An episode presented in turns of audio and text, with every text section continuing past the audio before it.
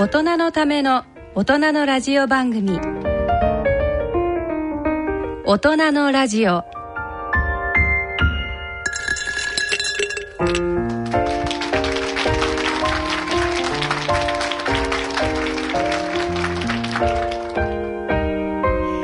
皆さんご機嫌いかがでしょうか、えー番組進行役を務めさせていただきます篠崎直子です、えーこれからのこの時間はマーケット健康寄せと題した公開録音の模様をお聞きいただきます、えーそれではご出演者の方をご紹介させていただきます。まずは医師で落語家大人のラジオパーソナリティの立川楽長さんです。こんにちは、楽長でございます。いつもね、声ばっかりですけど、こういう顔してます。よろしくお願いします。はい、よろしくお願いいたします。さあ、続いてご紹介いたします。えーザ・マネーなどのラジオ日経の経済番組でおなじみ、経済評論家の杉村富夫さんです。どうも皆さんこんにちは杉村富夫ですはい、よろしくお願いいたします。よろしくお願いします。はい、えー今回の企画はですねラジオ日経の開局60周年の記念企画として行われますそしてですねこのラジオ日経なんですが、えー60周年を期してここ虎ノ門琴平タワーに移転しまして全く新しい環境になったんですよね綺麗ですよねはい普通60になると汚くなるんですよ。ねえ。同い年、ああ私、還還暦なんですよ、私。あそうですか、ええ。お若いじゃありませんか。そうですね。私はね負けますよこの若さラジオ日経さんのね、はい。創立50周年でね、え挨拶を頼まれて挨拶したんです。そう50周年で、ええ50周年。100周年でも私がするから呼んでくれってね。おで会社側はそ呼ぶ方はいいですよね。いやいやええ。私が生きてるかどうかねえ。そっちですよね、問題はね。そうそうそう。これ危ないんですよ。頑張りましょう。頑張りましょう、ぜひね、100はい。頑張りましょう周年でもね、あと40年頑張りましょう。はい、挨拶していただきたいですね。でも本当にね、このタワーすごくいいんですよね。下が神社になっていて。すごいですよ、ねね足元に神社ですからね、こんな恐れ多いことないですよね。でここの神社はねあれですよ、あのコンピラ様なんだけど、はい。あの高松のコンピラさんと違うんですよ。丸亀のコンピラさんですからね。丸亀？いわゆるあのコンピラ様。2系統あるんですよ2系統。あ二系でその別系統、丸亀藩のはい。コンピラ様、高松じゃないんです勉強になるな。いやいやいや。本当ですね。ちょっと知らなかったこの前行ってきたのです。丸亀に。もうこれ聞いただけでは私帰ってもいいんじゃないかなと思って帰っちゃダメか、ええまあいろいろあるんですね。帰っちゃこれから。これからですからはい、これからですからね。はい。はい。ね、ということでですね、え今回のこのマーケット健康寄せというのもね、投資と落語を組み合わせた企画どとういうことで本当ですよね。ちょっと今までにない新たな試み。絶対にね組み合わせちゃいけないんですよ。投資と落語は落語って最後に必ず落ちますからね。絶対に組み合わせちゃいけない。ありがとうごありがとうございます。でもそんな投資と落語をね、組み合わせちゃってね、どんなことが起こるんでしょうかね。危ないですよ。大丈夫ですよ。先に落ちたから。あ先の下。これから先に上がる一歩。上がる一歩。落ちがない話で今日お願いします。落ちるか。上がるか、ね。こっちの方が拍手多いで多いじゃないですかまあどちらも楽しんでいただければと思うんですが、えー、と今日はお二方どんなお話をいただけるのか。今日はね、もうあのいつもお聞きいただいているように健康落語をやらせていただきますね、あのー特別バージョン。あの普段やってる健康落語を今日のここのイベントのお客様のために作り直してきました。お。ええ後で種明かしします。だからもう多分本邦初公開。今日の落語はね。多分この後一度もやらないんじゃないかみたいなねそうもう貴重。最初で最後。貴重ですよだから皆さん この回は、はい。これで私が死んだらねもうだ誰も知らないということもうここのお客様しか聞いたことないというね、そうそういう落語でございますね。ここに来た方しか聞けない。そう。ちょっと貴重ですね。今日のための特別バージョンはい、じゃあそちら楽しみにしていたいと思います。さあそして杉村さんはどんなお話を？今日はね、はい。だからオチのない硬い話をしようと。オチのない。硬いもう岩盤落ちちゃダメです。もう岩盤これ以上下はない。ね上がる一歩上がんなきゃな上がる一歩、ね株価とタタコは上がんなくちゃ話になんない。出ましたね。そういうことです。名言。出ましたね。はい。ということでね、お二方のおたの、えーお話楽しみにしていただきたいと思います。えーそれでは、大人のラジオ特集、公開放送、マーケット健康寄せを進めてまいります。よろしくお願いします。どうもよろしくお願いします。大人のための大人のラジオこの番組は野村証券他各社の提供でお送りします。野村。第二の人生に必要なのはお金だけじゃないから。ゆったりとした旅を楽しみたい。健康はもちろん若々しさもまだまだ保ちたい。住まいをもっと快適にしたり相続のこととかもしもの時のことも考えておきたい。セカンドライフのために知りたいことってたくさんありますよね。あなたのハッピーなセカンドライフのために。野村証券の本支店ではさまざまなスペシャリストを講師にお招きして野村のハッピーライフセミナーを開催しています。詳細はウェブで「野村のハッピーライフ」と検索してください。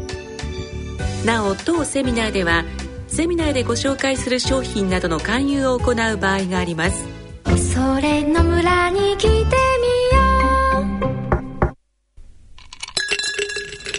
ここからのこのコーナーでは、立川楽長さん創作の健康落語、幽霊トレーダーをお聞きいただきます。えー、ありがとうございます楽長でございます本当に大勢様お越しいただきましていつもね、えー、ラジオでだけお付き合いいただいてると思いますが、まあ、こうやって顔見合わせて、ねえー、目の前で落語ができるもう本当にこんなありがたいことはないわけでございますけれどもいろんなところで落語やらせていただいております。えー、大体まあ寄席とかホールとか、まあ、そういうところはね、まあ、多いんですけども、あのー、結構ねあのホテルで呼んでいただくことがございましてね私ホテルでね呼んでいただくのって嬉しいんですよ。何がってあの？花嫁さんとすれ違うでしょ。これ嬉しいですよ。向こうから花嫁が来るだけでドキドキドキドキしてね。いや自分の花嫁でも何でもないんですけどね。ななんか得した気になるんじゃないですか？花嫁とこうねこうすれ違ったりするといやこの前都内ですよ。ホテルで呼んでいただきましてねロビー入った。そうしたらロビーの隅っこの方に花嫁さん立ってらっしゃる、うん、でねあの例のあの形ですよ。文金高島田白い角隠しに白い内掛け。あの形。あの形でなんかねこう前かがみなのね。だからね手がね口元にいってん私がやっても気持ち悪いんですけどね。えでもこれ花嫁さんですよ。花嫁さんがこの形ですよ。うわいい風情だなと思ってね。思わず近づいてよく見たらロビーの喫煙コーナーでタバコ吸ってました。見なきゃよかったと思いましたがね。あ本当にね。あいろんなところでやらせていただきますけれどあでも私入門したのがね46歳なんですよ。ええ。で4年間、まあ、前座やりましてね、まあ、立川流でございますけれども。で50でようやく2つ目。まあ、2つ目っていうのはまあ落語家で、まあ、一人前でいいよ。もう何でもやっていいよ。そういう立場。だから2つ目っていうのね前座ってのはこれ修行中ですから何にもやっちゃいけない。でも2つ目っていうのはもう何でもやっていい。そういう立場。ええ、もう人殺し以外は何でもやってもいいんですよ。あの2つ目っていうのは、うん、だから今ね、まあ、あの46まで実はあの医者をやってたん。うん、内科の医者やってましてね。だからまあ一つじゃ二つ目になったしまあ医者やってやってみるかなみたいなね。そんなんで今あの医者と落語家ね両方同時にやってる、うん。まあ、同時にやってるったって別にあの診察しながら落語やってるわけじゃないんですよ。これおかしいですよ。皆さんまたもね診察室入ってたら白衣を着てる医者が「もうホッツァン大上がりよ」って言ったらこれ嫌ですから。そんなことはやっちゃいないんですけどね。でも本当に皆さんに言われますよ。楽長さんあんたね医者と落語家まるっきり正反対のことよく同時にやりますねって言われる。うん。でも正反対でも何でもない医者と落語家って共通点いっぱいあるんですよ。何が共通ったってとりあえず医者も落語家も所詮ここだけの商売ですから。口だけ。ね。もうそうですよ。あのね医者が腕だと思ったら大間違いですよ。皆さんだってそうだと思いますよ。もうどんなに腕のいい人がいたってね、えー、愛想の悪い人のとこ行かないでしょう。ねえもう行ったってろくに挨拶もしないもね説明もしない。何やの人で行かなくなるんじゃないですか。だからもう開業の先生なんか特にそう。ここだけで商売して。うんだからもう医者も落語家も政治家も詐欺師もみんな同じ商売なんです。これ、えー、もう仲間みたいなもんでございましてね、えー、そんなもんでございますけどもね。あでも本当にあちこち行ってね驚くのがね今お年寄りがお元気。ね。長生きしますよもうと、えー、そろそろいいんじゃないの？と思うぐらいね。みんな長生きす、えー、でもまあ一口に加齢変化っていうでしょ。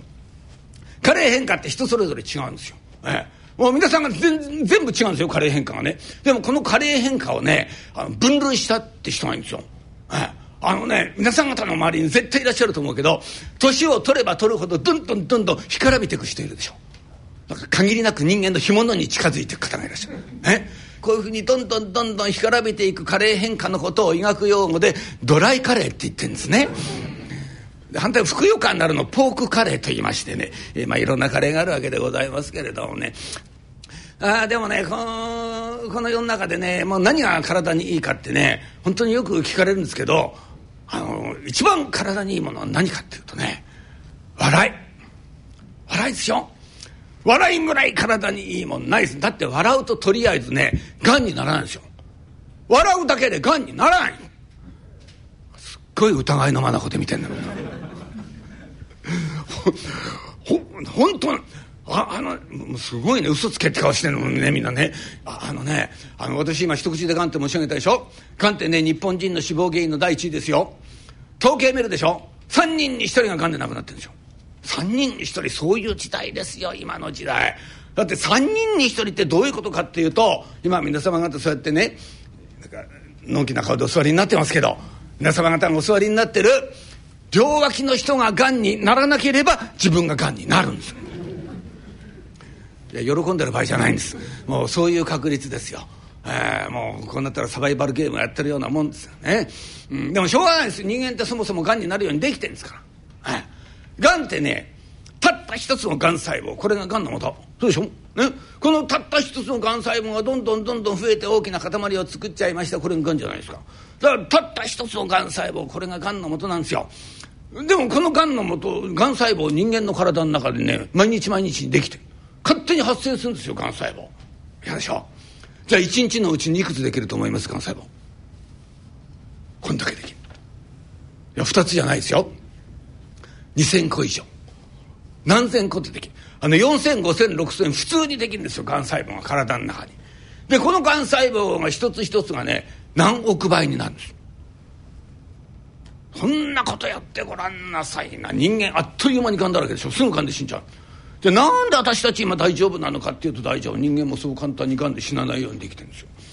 実はこのがん細胞片っ端から壊して歩いてくれる細胞が体の中にいる。ありがたいですパトロールして回ってるんですよ。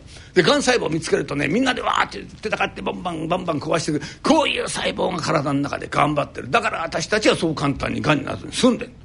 じゃあこの細胞のことを何て言うかっていうとナチュラルキラー細胞って言ってまあ、キラーったってこれね殺し屋って意味です。うん。殺し屋細胞殺し屋ったって人間殺すんじゃないんですよ、えー、これがん細胞を壊してくれるありがたい殺し屋、ね、これが頑張ってるから私たちはそう簡単にがんにならないんですよ、え。ー、ああこれありがたい人でがんになったってね。検査すれば今分かってね。早期がんなんかすぐなくなっちゃう。100%治る早期がんいっぱいあるんですから。でも何が嫌ったって喧嘩さ嫌ですよね。えー、皆さん方そうでしょ？あの検査お好きな方いらっしゃるでしょ？中に不思議な方いいんですよ。胃カメラ飲むのが大好きって人いる信じないですよ。胃カメラ飲むのが大好きだ。あんなもん一体どこがいいんですか？って聞いたら喉越しがいいって言うんですわけわかんないね、えー、またかと思うとねあの人間ドック大好きって人いんのよ。ああもうねすごいで日本中の名だたる病院受けまくって全部手帳につけてんですよ。青森のなんとか病院鹿児島のなんとか病院、あと2年で全国制覇だななんか言いながらね。もうこうなるとそんじゃそこらの病院じゃねもう満足しないんです。よあのね駅前に大きな病院できたすごいよいい病院。あ人間ドックやってからさ行ってみたら行った行ったとっくに行った。はいダメだねあの病院はねああいうとこはね通は行かないね。いや通話って言われても困るんだけどねいや評判いいよなんでダメだ？ダメだあそこの病院のバリウムはね甘口なんだよこんな通になったってしょうがないわけでございますね。ああでもねまあ胃カメラ飲んだりね人間ドック行ったりしてがんは見つけてくれますよ。えー、だけどねやっぱりこう起きちゃうのも嫌じゃないですか。えだけどこのキラー細胞がねゴンゴンゴンゴンゴンゴン細胞壊してくれてるから大丈夫。だけどだけどですよ。このキラー細胞元気なくなったら困るでしょ。ねがん細胞壊さなくなっちゃう。そうするとねがんができる勢いが強くなっちゃう。そうすると人間はねあのー、がんがんになっちゃうんですよ、えー、だからねキラー細胞の元気がなくなるって本当に怖いこと。うん。でもこの中にねあの世の中にねもう嫌なことにキラー細胞の元気をなくす原因っていうのいっぱいあるんですよ、ええ、でももっと嫌なことに皆さん全員お持ちになってるね。もう全員お持ちになってる。じゃあちなみにどういうことがキラー細胞の元気をなくすか。過労寝不足働きすぎ不規則な生活不規則な食事。なんか心当たりあるでしょう。働きすぎ以外は。ね？もう何にも心当たりがないってねそういう方はねもう現代人じゃありませんよ今時。ね、うん、特にひどいのがストレス。ストレス怖いですよ、はい、ストレスがあるとねキラー細胞の活性がストーンと落ちる。だからね昔から言いますよ。ストレスの強い人はがんになりやすいって。本当なんですね。だから日々ねもうストレスを感じながらね仕事をするって命がけ。だ一番いいのはねもうのんびりのんびり毎日暮らすこと何がいいったって落語家ぐらいいいもんないんですよ。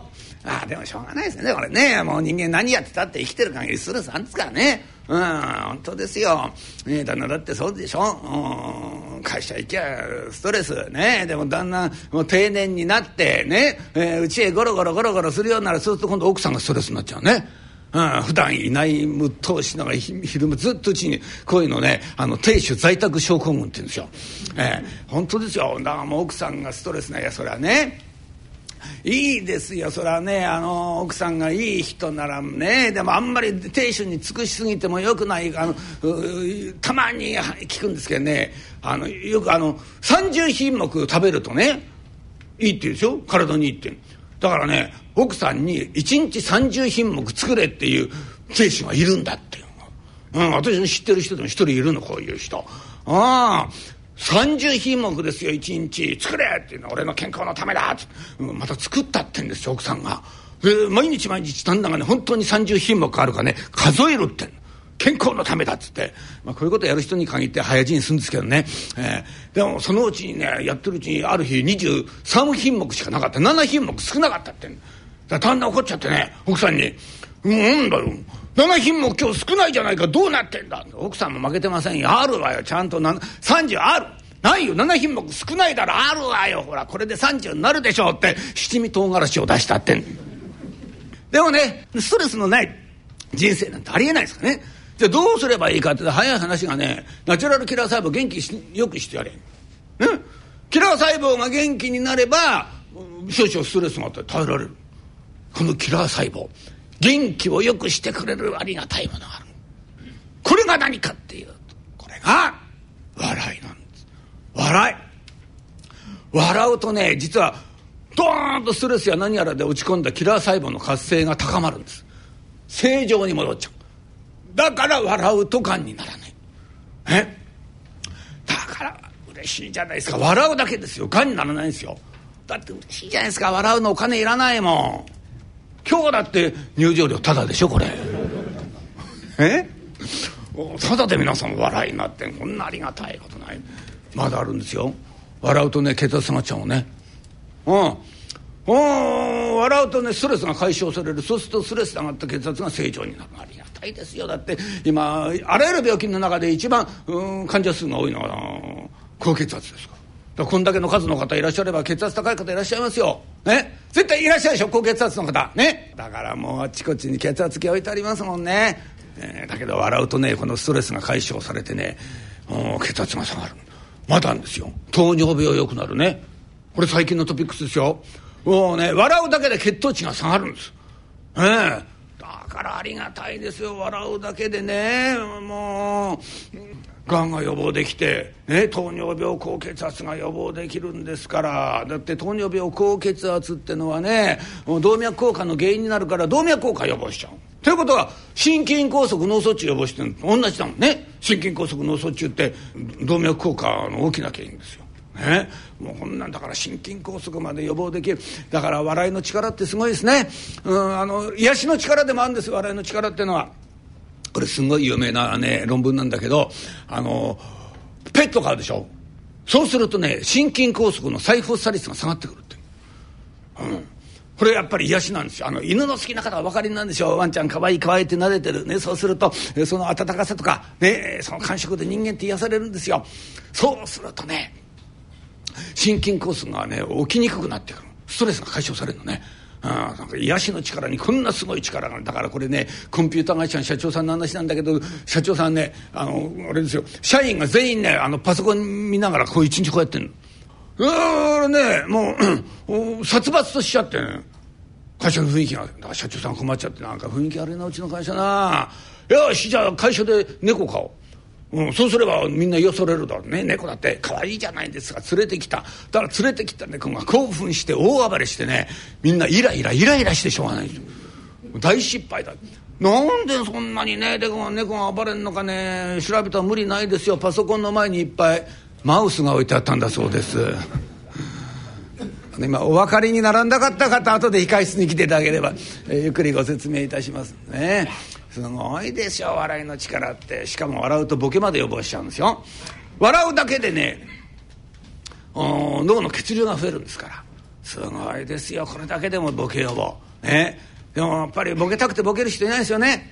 ね。嫌じゃないですか。でも皆さん方ねボケることとバカになることと同じだと思うでしょそうじゃないんですよ。ボケとバカは違う。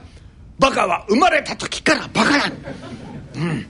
もう世の中で一番バカなやつってのは医者のくせに落語家になっちゃうやつね、えー、これではもう生まれた時から頭おかしい、えー、そうじゃないんですよボケってどういうものかっていうと ある一定の機能だけがスポーンと抜けてきちゃうんですよ。ね、だから最初分かんないですよ僕の始まりは。でもそのうちにいっぱいいろいろスポスポスポスポ機能が抜けてくるとなんか全体としてボーっとしてきちゃってああボケてんなって分かるようになるんですね。じゃあ最初に 抜けてくる機能ってね決まってんの。記憶力もう決まってるんですよだからボケの始まりは健忘症から始まるんですね。えー、面白いもんですよ。しかも健忘症面白いですよ。あのボケの健忘症って普通みんな昔のこと忘れるんじゃないですか。そうじゃない。ボケた人っていうのはつい最近のことを忘れるの。これがボケの健忘症のねあの面白いとこ。つい最近のことを忘れるんだ。からこういう人私のね知り合いにもいますよ、えー、あのね1年前に借りたねあの1,000円のことはよく覚えてる。昨日借りた1万円すぐ忘れちゃうのね。こういうのボケてんだかしっかりしてんだかよく分かりませんけどもね、えー、まあ、すぐボケる。でもやっぱりねこのボケの予防、えー、やっぱり皆さん関心がありますけどもね。やっぱりねあの運動すること。これが一番いいですよ。運動するとボケ予防になる。もうデータ的にも確認されてる。で同時に頭を使うこと、ね、で一番いいのは頭とね。体両方使う。こういう趣味を持つ。これが最高なんですじゃあ頭と体両方使う趣味ってどうどうどういう趣味なんだ？まあいろいろあるんですけどね、まあ、私思うのがねあのゴルフ。あれはいいらしいですよ。あのゴルフっていうのはねあのクレバーなスペーツって言って頭すっごい使う特にプロが育って。プロの試合ってねバカな人じゃ勝てないんだって。だってプロの試合はパーじゃ勝てないって言うんですね、えー。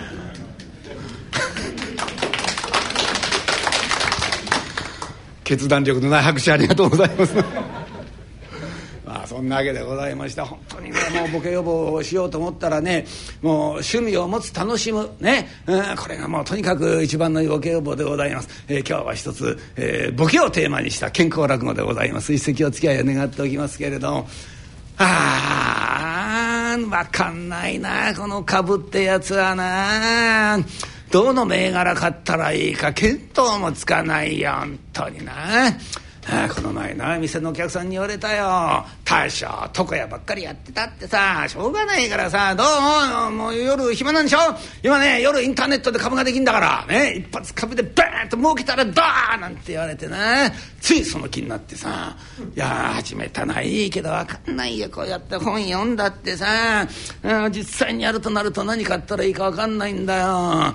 えー、なんかこの銘柄良さそうだな。ちょっとこれ買ってみようかなこれ。えーあちょっとこのとこクリックしてと。あしかし考えたらな。えー、便利な世の中になったもんだよな。24時間インナッターネットで株ができんだもんな。しかもうちの中でさこうやって冷たいもんでも飲みながらな。うあしかしコーラだのジンジャーエールなんて言うけどな。やっぱり俺たちの年代は何と言ってもサイダーだ。あまあいやこれが一番。だけどなこんなもん飲みながら株の取引やったらインサイダー取引になっちゃうちょっとやめといた方がいいかな。えーと、これの銘柄、おびっくりしたな、誰か立ってるよ。えううちだけだ、だ、誰か立って、だ、誰、誰だあなた。だ邪魔してます。おお邪魔してますって。だ誰がだ幽霊です。幽霊？な幽霊が出てんのううちの中に幽霊ったね。幽霊ってのは大体牛蜜とか言ってね。え真夜中に出てくんのよ。あと今夜の9時ですよ今。なんだってこんな早い時間に出てくん幽霊が出るに早すぎんじゃないの？いいんですよ。私早番ですから。早番で幽霊なんてあんの？知らなかったのそれのいや早番だかなんだか知らないけどね私あなたのこと知りませんよ。あなたにねあの恨み買う覚えないんだから人違いじゃないんですか？すすすじゃないんですよ。私別にあんたのことね恨めしいと思って出てきたんじゃないんです。あそう。いやまあ、まあ、それならいいけどさ。え？恨めしいんじゃないんだったらとなんで出てきたの？それなんですよね。それなんですよね。私もこうやってね出るには出たんですけどね。なんで出てきたのかね。忘れちゃったの。忘れた？忘れそいやそれさね出ようと思った時はね覚えてたんです。それはもちろん分かってるんですけどね。パッと出たのにあれ？ここに何しに来たのかな？とよくあんでしょこういうこと。いやそそそたまにあるけどさ。普通忘れないでしょあなたそういうこと。そうなんですよね。いや私この頃ね物忘れひどくてね健忘症ってんですか。だからねこの前医者行ったの病院に、うん、よくあんでしょあの物忘れ外来ってのはねそこ行ったの。そうしたらね頭の CT 取ってくれましてね。ああのねどうでもいいけどあとね幽霊でしょ？え？幽霊がね病院なんか行ったって検査なんかしてくれませんよ。そうじゃないのよ。私が言ってんのはねあのこの世の病院じゃないの。あの世の病院もう幽霊専門病院の話。だわけのわかんないこと言ってんの。あなたあなたね幽霊が病院行くわけないでしょ？そんなことないですよ今。幽霊だって健康第一なんですからみんなね病院行くんですよ。あそうだあんたご存知ないけどさ、うん、あのね、幽霊の世界って何でもあんのよ。うん、シャバの世界と同じ。うん、うん、カラオケもあれば、パチンコもあればね、何でもあんだから。あ、そうなの？え？そういうものな。もう何でもあんだけど、まあ、若干ないものもあるね。うん、あの、靴屋とね、足つぼマッサージはないね。いや、それ、それないでしょうけどね。え？じゃあ何？病院に行って検査してもらった。さあ検査してもらったのそうしたら言われました。あなたね幽霊性の健忘症ですよって言われてねショックでさ。でもこのまんまだとね認知症になるかもしれませんよって言われて。な何幽霊も認知症になるのなるんですよ最近。多いの幽霊の認知症。中にはね昼間徘徊する幽霊もあったりなんかするんですよ。もうね社会問題になっちゃってんの。うん。でもあなたもね認知症にならないように今からね予防しなさいって言われてね。あそう。予防って何すんの？いやそれね。医者に言われましたよ。うん。まあ、薬も飲んでんだけどね、薬飲んでるだけじゃダメだってね。うん。なんでもね、好きなことをやんなさいって。うん。もうとにかく夢中になれるぐらい好きな趣味を持ちなさい。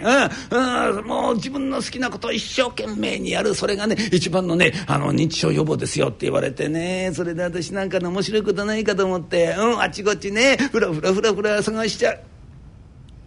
思い出した喋ってるうちに思い出したそうそうあちこちふらふら見て回ってたの。そうしたらあなたインターネットで株やってんでしょ。私株大好きなのよ。昔散々やったんだ。あなたみたいにそうやってインターネットでああ株やってると思ったそこにパッと出ちゃったの。ね一緒にさ株やろう。冗談じゃないですよあんた。いかがなんだっただ幽霊と一緒にね、えー、株なんかだだかあんた幽霊のくせにね株のことなんか分かんですか？ちょちょなななちょ近づいてこないでよ。近づいて。やってるやってる。やってますねあなた。勝手にパソコン見てるよちょっと。人のパソコンそうやって勝手にね覗かないでよ。やってます。あちょっとちょっと何あった？この銘柄買おうとしてんの？あダメダメダメ。これだこの銘柄買っちゃダメよ。知っなこと言って大丈夫なの？これは？本当に。あのねこの株はね今ねじわじわじわじわ上がってきてんの。ね？こうやってじわじわじわじわ上がるってことはね会社がね安定してるって証拠なのよ。ね？だからこういうものを今買っておけばそのうちね、えー、値上がりも期待できると。そういうことなんですよ。そんなことない。誰が言ったの？いや誰が言ったじゃないですよ。本に書いてる本に。ね？株の本ですよ。初心者向けのね入門書。うんまあいっぱいあるけどねそういうのね、えー、なんて本なんなんて本ってだから「株株エブリバディ」って。変な本なのそえどこが出してんの？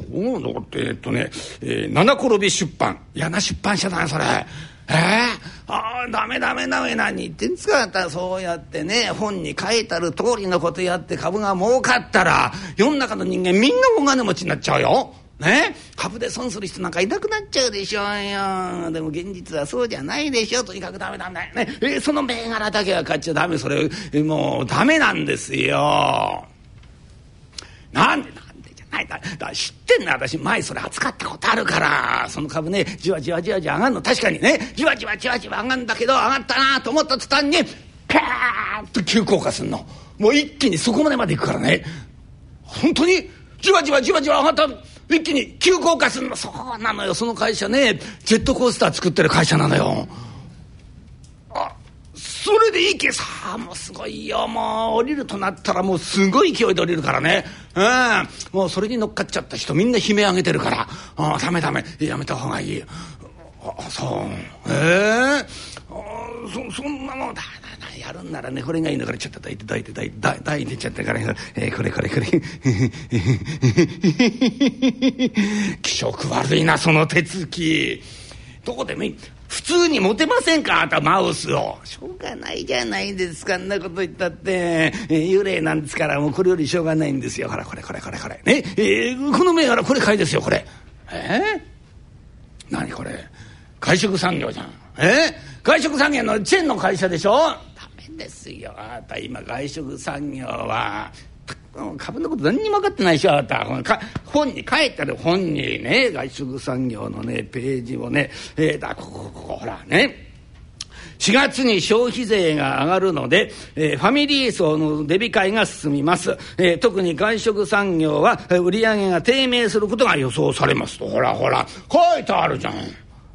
ね。だって本能にね書いてあることね守ってたら儲かんないよ。ね。そうじゃないの。それぞれの会社の特徴っていうのをつかまなきゃいけない。いや外食チェーンだけどね大丈夫。ここだけは絶対上がるんだから。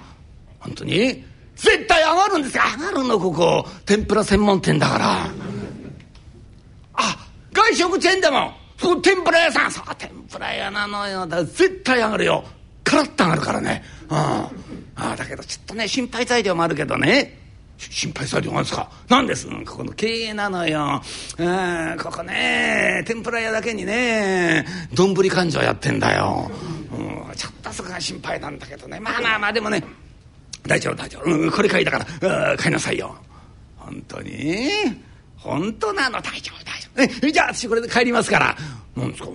帰るんですか？帰るなんですよもう私ね上がりの時間になっちゃってね。いや早く帰ってタイムカードせないとね。おそばの幽霊と交代できないんですよ。それじゃあさよなら。は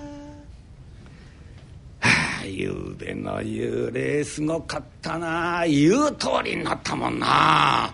ええー、びっくりしたよ。ジェットコースターの会社の株はちゃんと下がったしな。天ぷら屋の株はしっかり上がったよ。やびっくりしたな。また出てこないかな。あの幽霊出てくりゃな。また、株のことな。教えてもらえんだけどな。困っちゃうな一人でやるったってな。出てくる。出てきた。よしい。憲法省と言われにはねうちのことちゃんと覚えててくれたありがとうなな何そんな。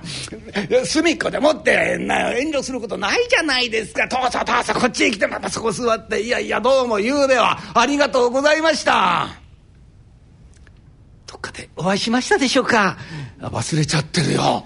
すごい剣謀省だいい分かってる分かってる大丈夫大丈夫。全部分かってるね。えあたなんちゅう。私と一緒に株ね一緒に取引したいと。そうまで出てき分かってますよ。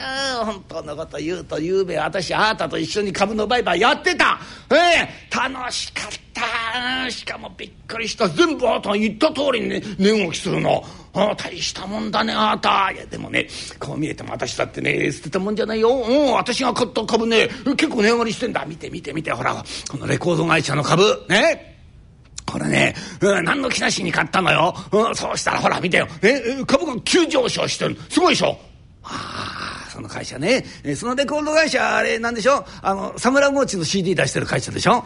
うん。そうなんだ。今サムラゴーチの CD ねもうバカ売れしてっからね、まあ、もっとも自分で作曲してんじゃないんだけどさ、だけどなんだね。こういうのもねまあブームって言うんですかね。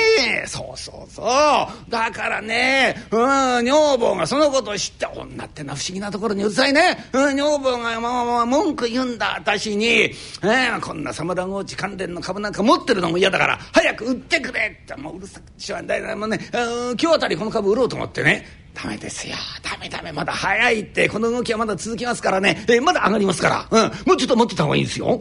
いやそんなこと言ったんでさうるさいんだよ。女房が売れ売れ売れ売れって。やかましくってしょうがないよ。いやそういう時はね耳が聞こえないふりをすればいいんですよ。その手があったね。あそう。ほらなんでこれもすごいの？これ見て見て見て。ほら。ほらこの会社。ねこれねあのナースの制服作ってる会社なのよ。ああもうねナースの制服って聞いただけでワクワクっとしちゃってねもうそれそれだけの理由で買ったんだけどね。だけど見てよこれまた。急上昇してんの株が。ね。ええ私ってなんか株の才能あんのかね。ああダメダメダメ。この会社売った方がいい。うんダメですよ。なんで？だって株上がってんじゃないですか。ダメですよ、この会社。あなたね、この会社なんで株が上がったか知ってます、うん知りません。ダメだ。株買った会社のことぐらい調べといた方がいいんですよ。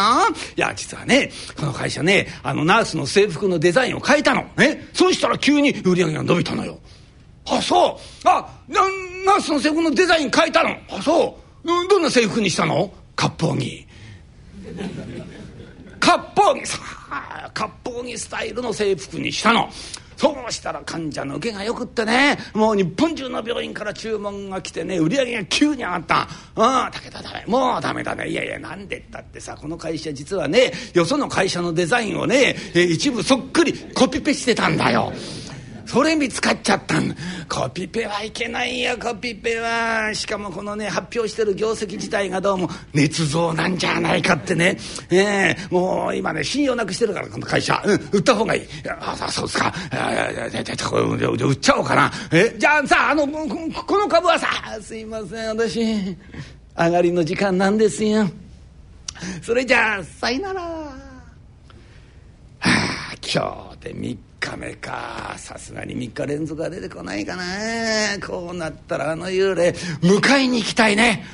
だけどな相手が幽霊じゃな。どこに迎えに行ったらいいか分かんないもんな。うんとにかくあの幽霊の言う通りになるもんな。あの幽霊の言うこと聞いてやってたら絶対儲かるよ。出てくりゃいい。出てるよ。嬉しい。まああといいか。何にも言わなくていいか。らあとええここへ来てマウスを触って「どうも。ゆうべはありがとうございました」えあとね私のこと覚えてんの？そりゃ覚えてますよ。当たり前でしょうよ。ゆうべ一緒に株やったじゃないんですか。忘れちゃったんですか？あなたひょっとして健忘症ですか？あなたに言われたくないねそれのえ覚えあんたさひょっとして健忘症良くなってんじゃないの？わかります。そうなんですよ。私ね今日目が覚めたの。そうしたらスキーッと目の前がね霧を覚めたように「あおお頭すっきりしてんの。おかげで私生きてる時ね何の商売やってたか思い出しちゃった」そんなことまで忘れてたんだ。そうですか。あなた生きてる時何の商売やってたの？証券アナリスト。詳しいわけだ。それプロじゃんそれ。あんたお願いもうねもう毎晩出てきてねもう毎晩でしてお願い一緒に株やりましょう。んてんでさそれから毎晩毎晩、えー、二人で一生懸命株をやりまして夢中になってるうちには一年の歳月が経ちましてちょうど1年経ったある日のことでございますけど遅いね。なんで今日に限って出てこないんだろうな。あの幽霊早番なんだからな。早く出てこないとうん株やる時間なくなっちゃうじゃないか。あ出てきた出てきた。ちゃちゃちょ何？遅かったじゃありませんか。今日はすいません。出かけにバタバタしてたもんですから。幽霊のセリフじゃないなこれあのまあまあとにかくいいですよ。あのねあのとにかくやりましょう。ちゃちゃちゃちゃ私今日あたにね話があるんですよ。いや実はね今まで本当にいや楽しかったですよ。私毎晩毎晩ね株をね売ったり買ったり。こんなに楽しいことなかった。夢中でやらせていただいた。だけどねそのおかげでしょうね。私ねもう健忘症どんどんどんどん良くなって。うん昨日かねあの病院行ったん。そしたらねもうあなたの健忘症完璧に治ってますよ。あなたみたいに健忘症が完璧に治る幽霊初めて見ましたよ。医者によねもう褒められちゃった。本当にこれみんなあなたのおかげ。ありがとうございました。だけど私ね健忘症治ったのはいいんだけどさ大変なこと思い出しちゃってね。大変なことって何なんです？私実はねとっくの昔に成仏してたの。なんです。いやだから幽霊なんてものはね成仏してないからこうやってね、えー迷ってこうさまよってこう出てくるわけでしょ、ね、成仏したらあの世へ行かなきゃいけないんですよ。だけど私ほら金棒症になっちゃったでしょ？だから私ね成仏してることを忘れたまんま幽霊になって出てたんですよ。だけど成仏したら行かなくちゃいけない規則になってんでうるさいんですよ最近。成仏監視委員会が。そんなのがあんの幽霊っての。は。随分やかましいやかましいんですよ。今日もね役所行ってね一日許可証もらって出てきたの。うんそういうわけでね遅くなっちゃった。そんなわけですから私ねもうね成仏しなくちゃいけないの。幽霊になって出られない。だから今日が最後。だから私ね今日、あもうあなたにねお別れに来たの。本当にまでありがとうございました。ええじゃあこれでお別れですからごきげんよう。ちょちょちょちょま冗談じゃありませんがごきげんようじゃないいきなりええああなたいなくなったら私どうやって株やったらいいのよ。だ大体からあなたねそれは幽霊かもしれないけど私にとっちゃねかけがえのない友達よ。そうよ。あんたこの年になって新しい友達なんかできやしないんだから。そんなあたさんななしょうがないね。だから成仏したってんならさまあおめでとうってやんなきゃいけないようなことなんだけどさ。うん寂しくなっちゃうな。会えないんですか？もう。会えないの？大丈夫大丈夫。それ嘆かなくたって。大丈夫。会えますすぐ会えますよ。あなただってね。もう間もなくこっちへ来るんですから。慰めになってないでしょそれ。あったもうしょうがない。じゃあねあのお墓参り行くよ。えうん。あなたのお墓はどこにあんの？本当に嬉しいなお墓参り来てくれんの。うんいやそらねまあちょっと口で言ってもねうちのお墓複雑なところにあるから。あじゃあこうしましょう。あのうちのお墓の地図をねあなたの携帯にメールで入れときますから。そんなことができんの。はい今時の幽霊ってのはすごいな。と行く行く。もうお墓参り行っちゃうよ。お礼申し上げます。ええ。だけどさねあたにね株のことを教えてもらうの今日が最後だ。お願い。最後に一つだけでいい。ね株の極意教えて。ね株の極意。極意って言われても困っちゃうけどね。あのね株価なんていうのはねこう世の中の動きってのはねまあ連動してこうやってね上がったり下がったりするわけですよ。ね、だからねぱり世の中のね、うん、こうな何こう話題になってること評判になってることをねみんながこう関心持つことつまりねその世の中の、まあ、今の話題、ね、えそういうものが大事なんですよ。ああなるほどなるほど。うん世の中の今の話題が大事なんですね。そうですよ株なんだからトピックスが大事でございます。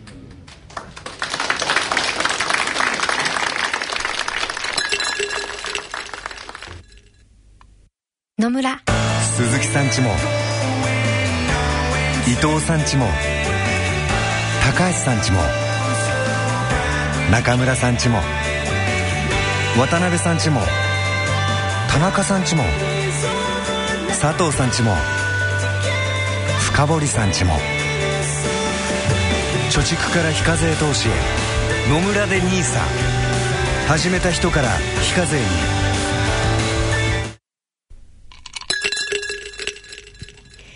えー立川楽長さん創作の健康落語「幽霊トレーダー」をお聞きいただきました。どうもありがとうございました。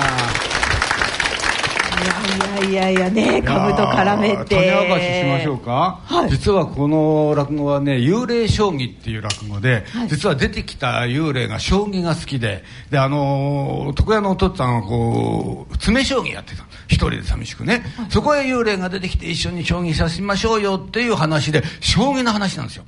この将棋をはい。今回この日のために急遽株に変えたの。大変だったねまあそんなわけであありがとうございます。ったんですそうねそういうことお好きなね、方がきっとねたくさんお見えになってるに違いないから、じゃあちょっと株でもってできないかなと思ってね、うん、でやっぱりもう今の時事ネタをね、もういっぱい入れ込んで、で一本作ってこれで私も株が上がったかな。上がりましたよね。で楽長さんご自身は株はされるんですか？私まるっきりダメ。もう数字ダメ。うんもう理科系のくせに数字ダメもう本当にねダメですね、もう今日もうね先生にねべ勉強させてもらおうと思って、ええでも杉村さんね楽長さん株分かってるかっていう感じの落語でしたよね。うんうん、カブカブエブリディで読んだんですけどね。全然わかんないまあねその中でまあ認知症のお話も出てきましたけどそうですね。ん認知症は認知症は本当に今大きななテーマですよ、だからあのいろんなところで本当にあの日本全国ね北海道から沖縄まで行かせてもらうんですけど、やっぱりなんといっても関心がね一番大きいのは認知症。だから認知症の落語をやることは本当に多いですね、これともう一本あるんですけれど、だからその幽霊将棋とね、そのもう一本あの合コン老人会って老人会同士で合コンやっちゃおうってそういう落語なんですけどね、うん。まあ、その2本やることはとっても多いですね。そうなんですね、でもまあその認知症の予防にも株がいいかもしれない、うん、だからね、あのーだからね、いたしかゆしっていうのかな、あのーストレスってのは本当に良くないですよ。これ、もう万病のもとですからね。だから、株をやることが自分のストレスになっちゃうと、多分これ元も子もない、うん。だけど株をやるためにやっぱりあらゆるねもう情勢知らないとねだからウクライナ情勢だってね、うん遠い海の向こうだと思ってたって結局最終的には株には反映するし為替にも反映してくる。いろんなことを知らなくちゃいけない。そうするともう常に頭を回転させてなきゃいけ。ないそれはそれでいいんですよ。だけど、1円ドルが下がった、うわーどうしようって、すぐのそっちになりますからね。えーだから、ここですよね。楽しくうん株をそう、だかやらねね、あの、自分の、いね、まあこんなことは私のね、大先生いらっしゃるからだけど、手持ちの余裕の金で、はい。ね、遊ぶんだと、うん、もう勝ったらそれで一杯飲もうぐらいのね、もうそんな、これで打ち立てようとかね、これで借金返そうっつって、もう、これも体がもうおかしくなりますから、もうそこだけですよ。ええ。はい。ということでですね、ここで会場の皆様からお二人にえー質問をいただいておりますので、えーそれをご紹介したいと思います。まずですね、50代男性の方から、えー投資の極意、健康の極意をご伝授くださいという質問いただきました。はい。じゃあまず投資の極意から、杉村さん。そんなものあるわけないじゃないですか。あれ？そ即答ですか？身も蓋もないじゃないですか、それじゃ。あるわけない。いやいや、そうじゃなくて、やっぱりね、投資の極意っていうのはですね、はい皆さん方のレジュメの中に、えー勝ち組になるために8つの条件と、お9つの心得っていうのがありますから、はいまあ、それはもう必ず頭の中に入れてくださいですね、まあ、例えば一つ言うと例えば本田清六先生っていうのは、まあ、私がいつも皆さん方言ってるでしょ。あの経済学者じゃないんですよ。この人は林学。日比谷公園を作ったり明治神宮を作った人。えー林学。林業の博士なんです。でこの人は実はケインズリカルドと並ぶ世界三大相場名人と言われて日本から一人選ばれてるんですよ。本田清六先生。でこの人の株式投資の極意はただ一つ。2割益出し10割半分手放し法。って簡単でしょ？2割上がったら確実に売りなさいと。2倍になったら半分売ってコストゼロだから。それを長期に保有しなさいってこういうたった一言。じゃあこれをよーく考えてください。やれますか？絶対やれない。ね？2割上がったら確実に売るんだから。2割益出し10割半分手放し法っていうのは2割上がったら確実に売りなさいって言ってるわけですよ、まずね、はいはい。そして2倍になったら半分売りなさいって2割で売るんだから2倍にならない。そうですよね。待てないですよね。ね。そういうことか。ただ100円で買ったものが120円になったら確実に売りなさいと。2割の益を取りなさいと。利食い千人力だと言いつつ200円になったら半分売れば残りの100円で買ったものはコストゼロだから。僕はゼロでしょ？オン株を残せその思いやりの心が大幅利食いを可能にすると。こういうことなんですができないじゃないですか。要するに短期投資と長期投資を分けなさいと教えてるわけです。よ。ね？2倍にする株3倍にする株と、ね、2割で確実に売る短期順張りと長期逆張りを分けなさい、ね、資金を2つ分けなさいともう口座は分けてもいい。ここはもうバタバタするんだと。なるほど。でこっちはじっくりやるんだ。ほっとく講座とバタバタ講座。そうそうそうそう。なるほどそれを分けなさいと言ってるわけです。だからプロは名人はそれが普通の人はできない。ごちゃ混ぜになっちゃう。もうぐしゃぐしゃ。もう全部もうぐしゃぐしゃ講座。だからほら 分散投資とか言われてね図らずも分散投資だと。たまたま買って売れずに持って銘柄だけが増えて私は分散投資だ分かんなくなっらずも分散。ね。全部塩漬け株ね。知ってますか？今日がそこ明日がそこと願いつつ私の飼い根は武田城って。わかりますか？この歌。ね。今日がそこ明日がそこと願いつつ私の飼い根は武田城。天空の城ですね、もうこんな高いところ空の城か。マチャピチですよマチャピチ。なるほど、マチャマチャピマチャなんでピチャピチャピチャピチャ言っちゃうのね、そ株はそこを打って上がってきても私の買い値は天井よりはるかに高いというのを歌ってるだほとんどみんな皆さんそうなのねだから「そこよそこよ」は初夜の晩って言うんですよねだから「そこよそこよ」は一生に一度しかないいや最近4回も5回も初夜の晩がある人いるまあそこが極意ってことでね。あな何の話をいやいやいや投資の極意。どうでもいいけどこれあの放送で流れてますからね。あそうですか。あらららあらららはい。じゃあそろそろえはい。健康の極意いきますかね。危なくならない場合健康の極意。だから皆さん引きずった顔になってきちゃうだんだん。はい楽勝さん健康の極意。健康の極意。はいこっちも質問いただいてます。のあるわけないじゃないですか また。もうこれは健康の極意はもう散々お話ししたでしょ？笑うことですよ。もうもう何が言ったって楽長の健康落語。まあこういうこと言っちゃいますね。ねはい。えーとにかくもう笑うことです。本当にね、あのー笑うことで日本人の死亡原因の1位から4位全部予防します。がん心筋梗塞肺炎脳卒中。ね。もう笑うことでこんな薬世の中に存在してないでしょ？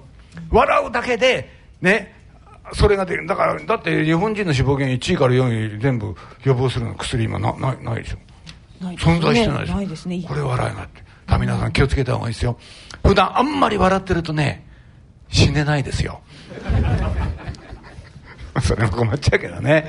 死ねないのも嫌だけど。ね、うん。もう笑う笑うことですね。ね。はいありがとうございます。じゃあ続いての質問いきましょうか。え60代男性の方からいただきました。え杉村さんがえお若く見えますが若さの秘訣は？高くないですよ私はもいや若く見えますよね。う最近花粉症でね。